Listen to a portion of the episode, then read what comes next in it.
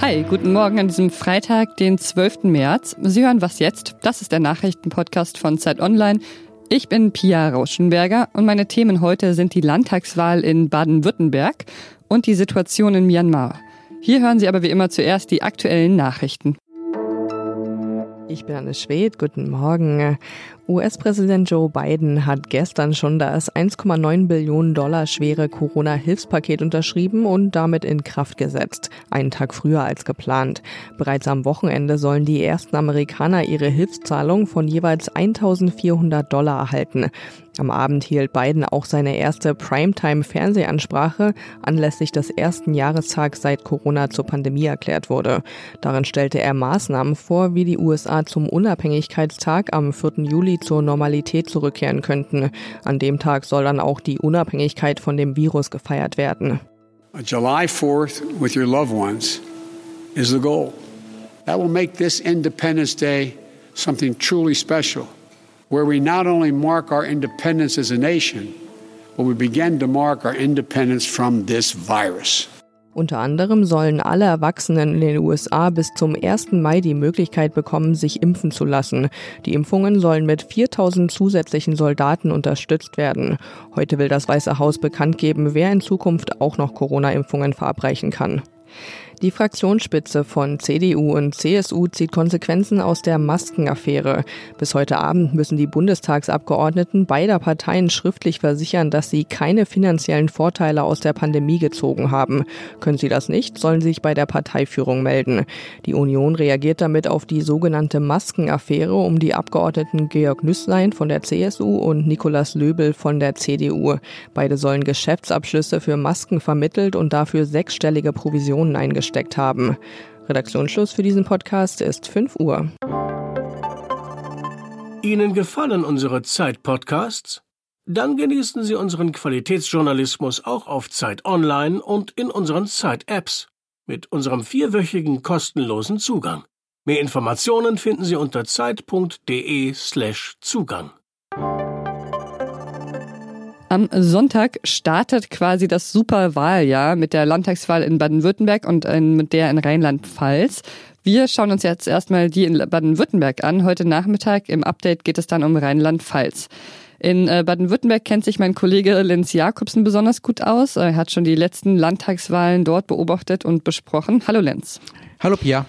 Es wird wahrscheinlich äh, nicht gerade knapp in Baden-Württemberg. Die Grünen liegen da in Umfragen sehr weit vorne bei so 32 Prozent. Aber zum Regieren braucht man ja in den meisten Bundesländern eine zweite Partei. Wer könnte das denn in Baden-Württemberg werden?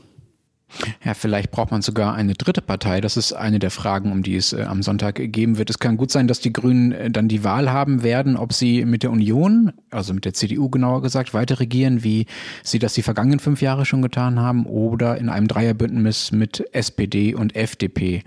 Mit der SPD äh, können sie eh gut und äh, die FDP hat auch schon erkennen lassen in den letzten Wochen, dass sie sich darauf einlassen würde, auf so ein Bündnis. Aber so ein Bündnis aus äh, drei Parteien lässt sich natürlich möglicherweise schlechter steuern als ein Zweierbündnis mit nur der CDU.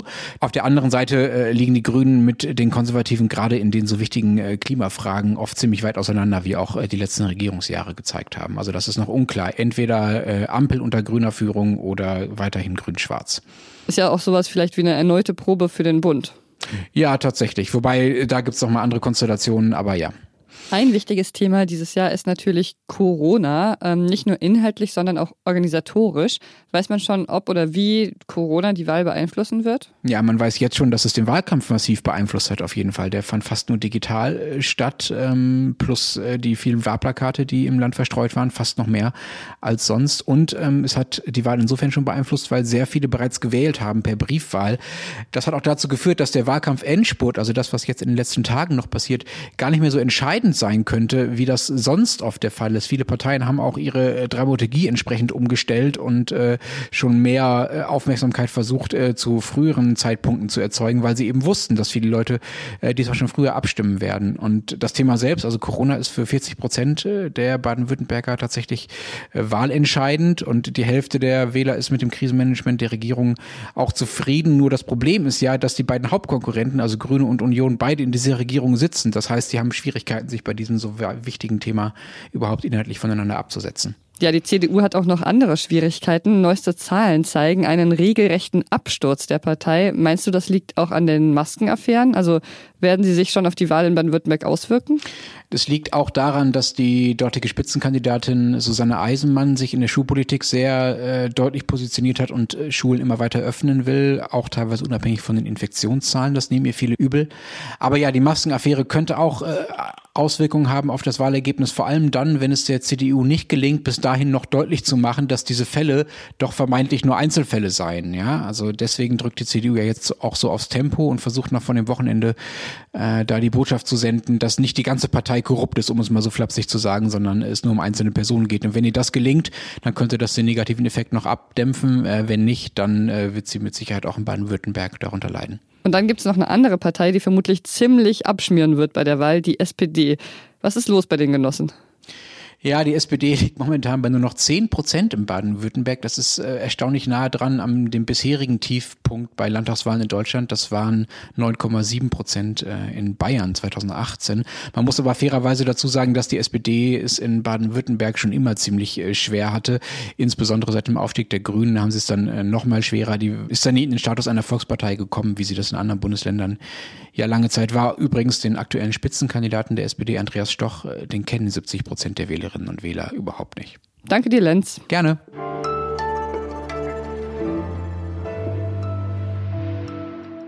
Und sonst so? 11. März 1941. 9 Uhr morgens. Die Niederlanden sind seit knapp einem Jahr von den Nazis besetzt. Mädchen. Die Jüdin Etty Hillesum ist 27 Jahre alt, lebt in einer Art Hausgemeinschaft und schreibt Tagebuch. Ein Thema bearbeiten. Wörter suchen. Sie schreibt über die Arbeit, über die Liebe und über ihren Alltag in Amsterdam. Eigentlich habe ich noch nie gut gearbeitet. Es gibt ein neues Projekt, das macht ihre Tagebucheinträge hörbar, immer genau an dem Tag, an dem sie verfasst wurden. Nur eben 80 Jahre später erscheinen die Folgen dann auf Soundcloud. Deine Fantasie, deine innere Aufregung und so weiter ist der große Ozean, dem du kleine Stücke abbringen musst, die später vielleicht wieder überflutet werden. Ja, und was sie schreibt, das ist teilweise sehr berührend, vor allem wenn man weiß, dass sie zweieinhalb Jahre später in Auschwitz ermordet wurde wurde. Aber nicht nur deshalb, sondern auch, weil ihre Sprache, finde ich, besonders schön ist. Halte das Festland vor Augen und plätschere nicht hilflos im Ozean herum.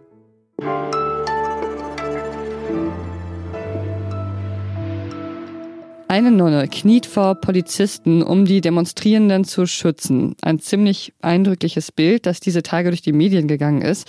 In Myanmar gehen die Massenproteste weiter, trotz Polizeigewalt gegen die Demonstrierenden. Sie gehen weiter gegen die Militärjunta auf die Straße, die sich Anfang Februar an die Macht geputscht hatte. Über die aktuelle Situation in Myanmar spreche ich mit Verena Hölzel, die als Korrespondentin über Myanmar berichtet. Hallo Verena. Hallo.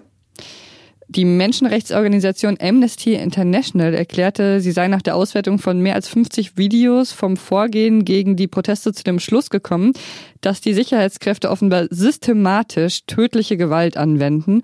Und bei den Protesten wurden schon mehrere Demonstrierende getötet. Es sollen mindestens 70 sein. Wer sind die Menschen, die sich jetzt trotzdem noch auf die Straße trauen? Ja, das ist natürlich eine berechtigte Frage. Die Gewalt lässt nicht nach, ganz im Gegenteil. Ähm, und Dennoch gehen die Myanmar weiter eisern auf die Straße und ich finde, das spiegelt sehr gut wider, wie groß eigentlich der Zorn der Menschen über das Militär ist. Ähm, also man sieht da sowohl junge Menschen als auch ältere auf die Straße gehen. Jeder trägt quasi zum Aufstand bei, was er kann. Äh, und die Stimmung ist sogar so aufgeladen, dass sich die äh, sonst viel geächteten Rohingya und das Volk mischen und plötzlich auf die Straße trauen. Und würdest du sagen, sie haben Aussicht auf Erfolg? Ja, die Menschen glauben das natürlich, ähm, denn sie wollen auf keinen Fall, dass die Generationen nach ihnen wieder unter einer Militärdiktatur leben müssen, so wie das schon für viele Generationen vor ihnen der Fall war. Ähm, und dass das Militär allerdings nachgibt ähm, angesichts der Proteste, das kann ich mir nach wie vor nicht vorstellen. Was allerdings schon denkbar wäre, ist, dass, dass es vielleicht innerhalb des Militärs einen Bruch gibt und man so irgendwie aus, aus dieser Eskalationsspirale herauskommen könnte. Aber diese Spannungen, die wird es natürlich auch nur geben, solange die Menschen sich bemerkbar machen auf der Straße und ähm, das tun sie im Moment ganz erheblich sogar. Die USA haben ihre Sanktionen wegen des Putschers ja verschärft. Welche sind das und was kann das bewirken? Ja, richtig. Also die USA haben zwei Kinder von Militärchef Min Aung mit Sanktionen belegt. Die beiden können jetzt auf Vermögen in den USA nicht mehr zugreifen und keine Geschäfte mit US-Unternehmen mehr machen.